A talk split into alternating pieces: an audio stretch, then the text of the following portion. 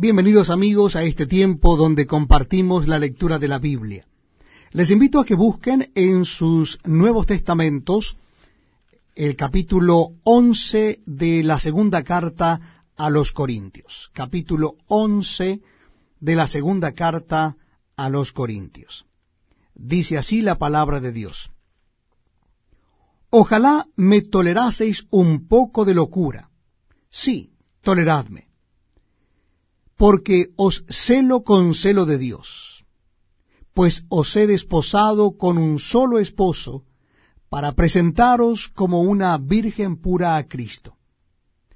Pero temo que como la serpiente con su astucia engañó a Eva, vuestros sentidos sean de alguna manera extraviados de la sincera fidelidad a Cristo.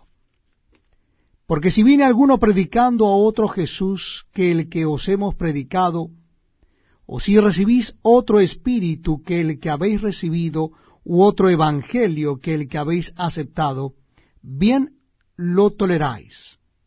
Y pienso que nada he sido inferior a aquellos grandes apóstoles. Pues aunque sea tosco en la palabra, no lo soy en el conocimiento. En todo y por todo os lo hemos demostrado. Pequé yo humillándome a mí mismo, para que vosotros fueseis enaltecidos, por cuanto os he predicado el Evangelio de Dios de balde. He despojado a otras iglesias, recibiendo salario para serviros a vosotros. Y cuando estaba entre vosotros y tuve necesidad, a ninguno fui carga, pues lo que me faltaba lo supieron los hermanos que vinieron de Macedonia y en todo me guardé y me guardaré de seros gravoso. Por la verdad de Cristo que está en mí, que no se me impedirá esta mi gloria en las regiones de Acaya. ¿Por qué? ¿Porque no os amo? Dios lo sabe. Mas lo que hago lo haré aún para quitar la ocasión a aquellos que la desean a fin de que en aquello en que se glorían sean aliados semejantes a nosotros.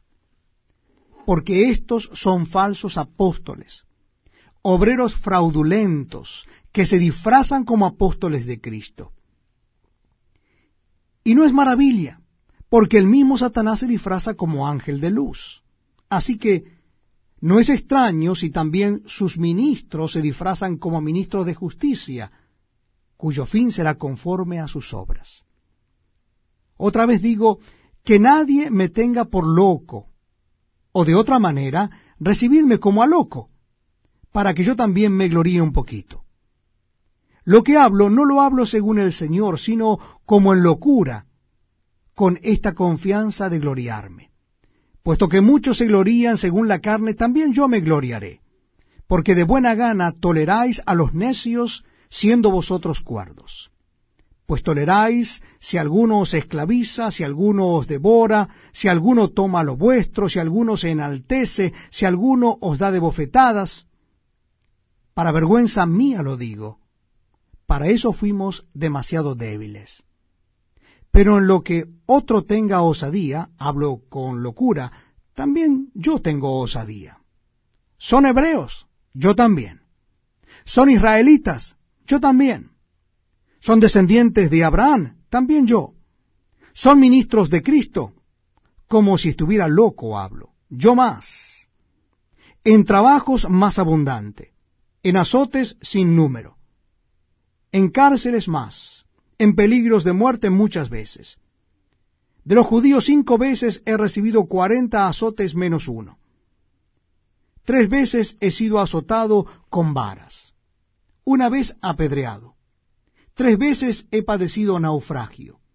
Una noche y un día he estado como náufrago en alta mar. En caminos muchas veces.